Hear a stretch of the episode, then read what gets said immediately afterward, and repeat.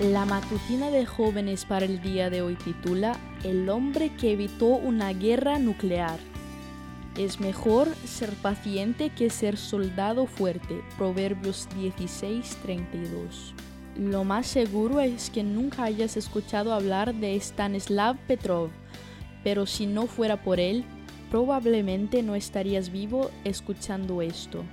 Septiembre de 1983 fue un momento crucial en la Guerra Fría entre los Estados Unidos y la Unión Soviética. El 1 de septiembre, la Unión Soviética derribó el vuelo 007 de Korean Airlines, creyendo que la presencia del avión era una provocación deliberada. Los 269 pasajeros murieron, incluido el congresista estadounidense Lawrence MacDonald. El mundo protestó por el ataque a un avión de pasajeros y el presidente de los Estados Unidos, Ronald Reagan, lo condenó como un crimen contra la humanidad. Como parte de un sistema disuasorio, tanto los Estados Unidos como Rusia mantenían miles de misiles nucleares apuntados entre sí.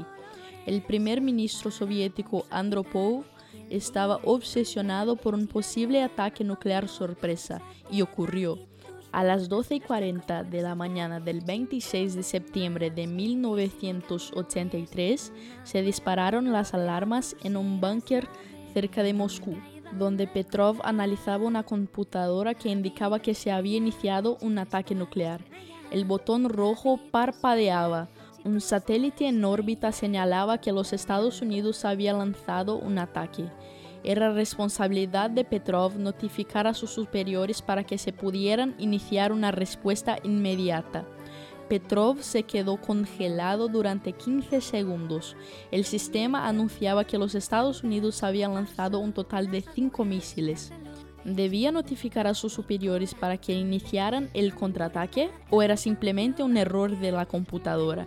Las alarmas retumbaban en sus oídos y la pantalla y luces parpadeaban.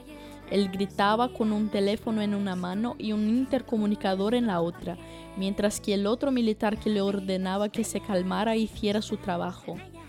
Tenía un presentimiento extraño, contó Petrov cuando el mundo finalmente supo su historia 15 años después. No quería cometer un error, tomé una decisión y punto. Sospechando que cinco misiles eran muy pocos para ser algo real, declaró falsa alarma. En el documental El botón rojo y el hombre que salvó al mundo, Petrov dice que simplemente hizo su trabajo. Era la persona adecuada en el momento preciso, eso es todo. Nada había preparado completamente a Petrov para una situación como esa, pero cuando llegó pudo mirar más allá de la paranoia y tomar la decisión correcta. Inspirador, ¿no? Esta fue la matutina de jóvenes para el día de hoy.